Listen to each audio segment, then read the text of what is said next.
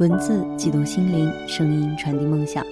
月光浮语网络电台，同你一起倾听世界的声音。听众朋友们，大家好，我是主播好多肉。今天呢，去吃饭的时候路过一家花店，然后花店的老板在门口摆出了一大束的满天星。然后上面的小黑板写着几个字，说：“母亲节到了，祝母亲母亲节快乐。”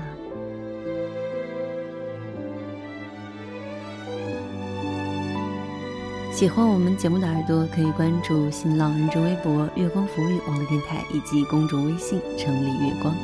如果你有好的故事想要分享给我的话呢，也可以关注我的新浪微博“好多肉肉肉”。同时呢，也可以通过官网三 w 点 i m o n f m 点 com 来收听更多节目。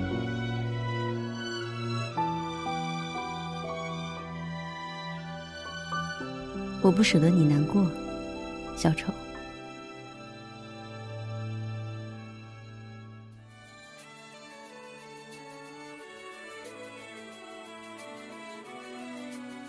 我知道这样会很啰嗦。如果我一直这样表达我的爱意，我知道他听到这篇文章的话，一定会害羞的掩着面，假意的抱怨几句。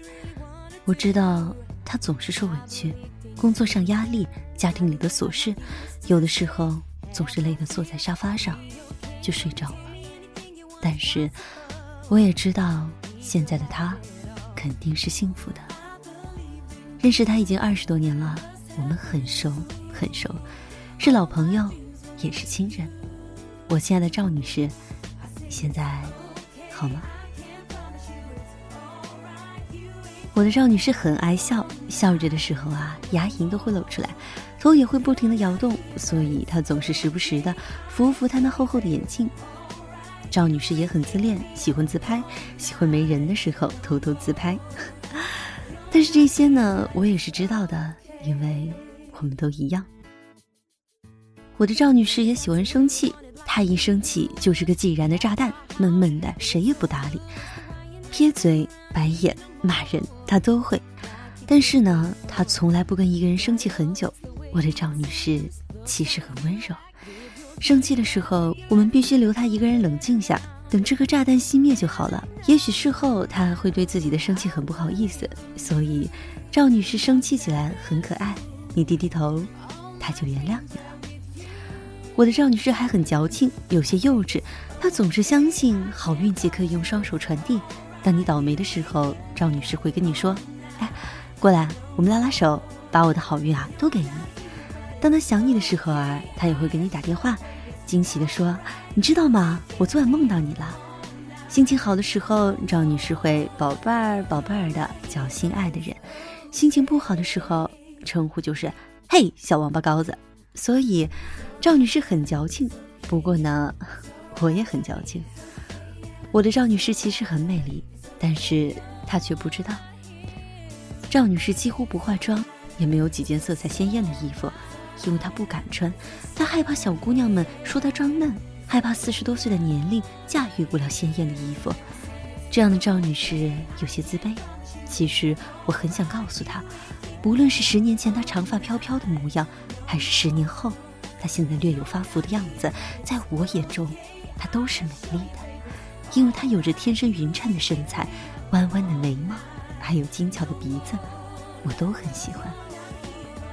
我认识的赵女士还有点啰嗦，有点八卦，遇到一件让她开心的还是不开心的事情，都可以让她惦记一上午，啰啰嗦嗦不停的讲。她的口才很不错。买东西的时候，这就是她的绝杀武器。她会跟卖家套亲戚、拉关系，最后一交朋友，手一握，卖家也倒是愿意给她便宜。我的赵女士也很喜欢唱歌，总是洗衣服、拖地的时候唱。我总是嘲笑她唱歌跑调，其实呢，她唱歌一点也不跑调。我最喜欢她唱《梁祝》，这也是她最喜欢的一首。喜欢看她用手打着节奏，认真的唱《梁祝》啊。对了，我们赵女士最喜欢罗曼蒂克的浪漫，也喜欢看韩剧什么的，总是搞得她泪腺很发达。赵女士也总是不小心，下雪的冬天，她骑车的时候总是会摔伤。一个冬天过去，身上青一块紫一块。我的赵女士身体也不太好，还不喜欢锻炼，晴朗的早晨总是拉着女儿一起睡懒觉，而拒绝锻炼。我的赵女士有个优点，就是可以跟邻里相处的特别好，对待婆婆也很好，每个亲戚都称好。大概是因为我们赵女士很爱笑吧，谁都不忍心拒绝她的好。然而有些时候，我也看到了赵女士伤心的样子，孤单的时候，丈夫偶尔出差不在家。赵女士连吃饭也很随便，她会跟我打电话，但是却总怕打扰到我。很早的时候，赵女士每次跟丈夫吵架都会哭，她会一个人把自己锁在房间里，自己伤心，自己难过。这样的她，看起来只是个柔软的女子，一点也不坚强，也想不起他啰里吧嗦的样子。这样的他，我看着很心疼，我不舍得他难过。还想看到他笑，看到他啰嗦，看到他矫情的样子。其实我想看到的很多，我也想看他年轻的样子，想知道第一次当妈妈的心情。我的赵女士，我也想矫情的想跟你说一声，妈妈，我爱赵女士那韶光逝去头顶的几缕白发。我爱她，在我备受挫折时总是紧握着我的双手；我也爱她对我每一次想念。但是，对于粗心的我来说，表达爱意并不是一件容易的事，因为啊，我也很害羞，没有表达出来的爱意，我只能放在心里。这样从来没有让赵女士骄傲过的我，一直被她视如珍宝，我觉得很幸运，也很幸福。小的时候，赵女士原来有一头长长的黑发，我只是说，被妈妈背起来的时候，头发会迷住眼睛。后来，赵女士就再也没有留过那么长的头发了。我又总是后悔，后悔让赵女士在最好的年纪里，因为我的童颜而剥夺了她美丽的权利。赵女士的爱让我觉得我的一言一行都无比重要。她会因为我说了一句想喝牛奶。就在每个下班的时候绕远路给我买牛奶，他因为我说你可能留中分比较好看，就开始换掉了原先的刘海。他因为我说我喜欢蓝颜色，就开始喜欢蓝颜色，选衣服、选窗帘、选墙漆，都是蓝颜色。他总是因为我这样说而这样做，他就是这样。我的赵女士，将我视如珍宝。不过呢，大概每个青春期的孩子都不理解父母的心，我也是这样。就连跟妈妈逛街的时候，也总是会跟她吵起来。大学的那段时间里，我开始变得自我起来，开始在乎别人对我的看法，开始希望所有的人都围着我转。在妈妈受难日的二十周年，我只是因为自己感觉不被重视，对生日的安排而不满意，就离家出走了。那晚的三个小时，我一直在街上不停的走，拿着手机跟同学一个个的哭诉，却挂断了他打来的每一个电话。直到走到了十岁前住过的老家，门前还有妈妈种下的兰花，我想起了在老家的小屋子里给我过的生日，他拿着傻瓜相机给我拍照，一张又一张，我们用雪碧当酒，举杯祝福。我其实是对他们习惯了，习惯了他们围着我转的娇宠，在最应该感谢妈妈的日子，我却选择了伤害她。我是怎么忘记了不让妈妈难过的约定？这么不小心，不小心忘记了长久以来一直呵护你的人，不小心伤害了他。这样的我，怎么配得上他一直以来的视如珍宝？以后的日子。不想再让他难过了，想做他的护花使者，做他的守护神，分担他的忧愁，体恤他，呵护他，像他对我的那样，那么好的对他。赵女士之前还总是担心，老了的时候会不会送到养老院。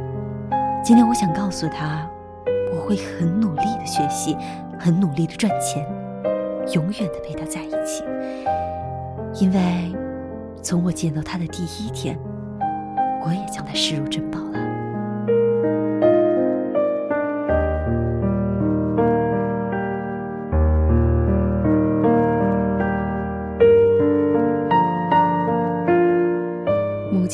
词呢，在我们生命里啊，应该说是不可或缺的。而且，在你出生的时候，他用手高高举起你的时候，他满头的汗，然后还要侧过头去看你的时候，我觉得那样的感受真的是非常非常的感动的。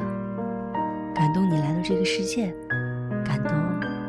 的世界里从此有了你。再次祝母亲母亲节快乐。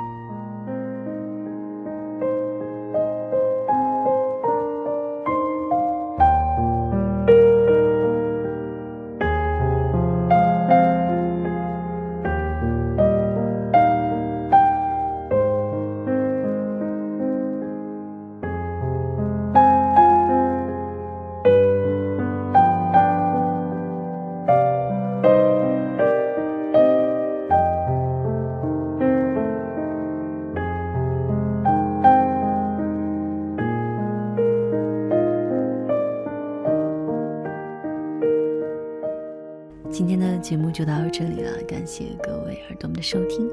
如果你喜欢我们的节目的话，可以关注我们的新浪微博“月光浮语网络电台”以及公众微信“城里月光”。如果你有好的故事想要分享给我的话呢，也可以关注我的新浪微博“好多肉肉肉”。月光浮语，我是好多肉，我们下期再见。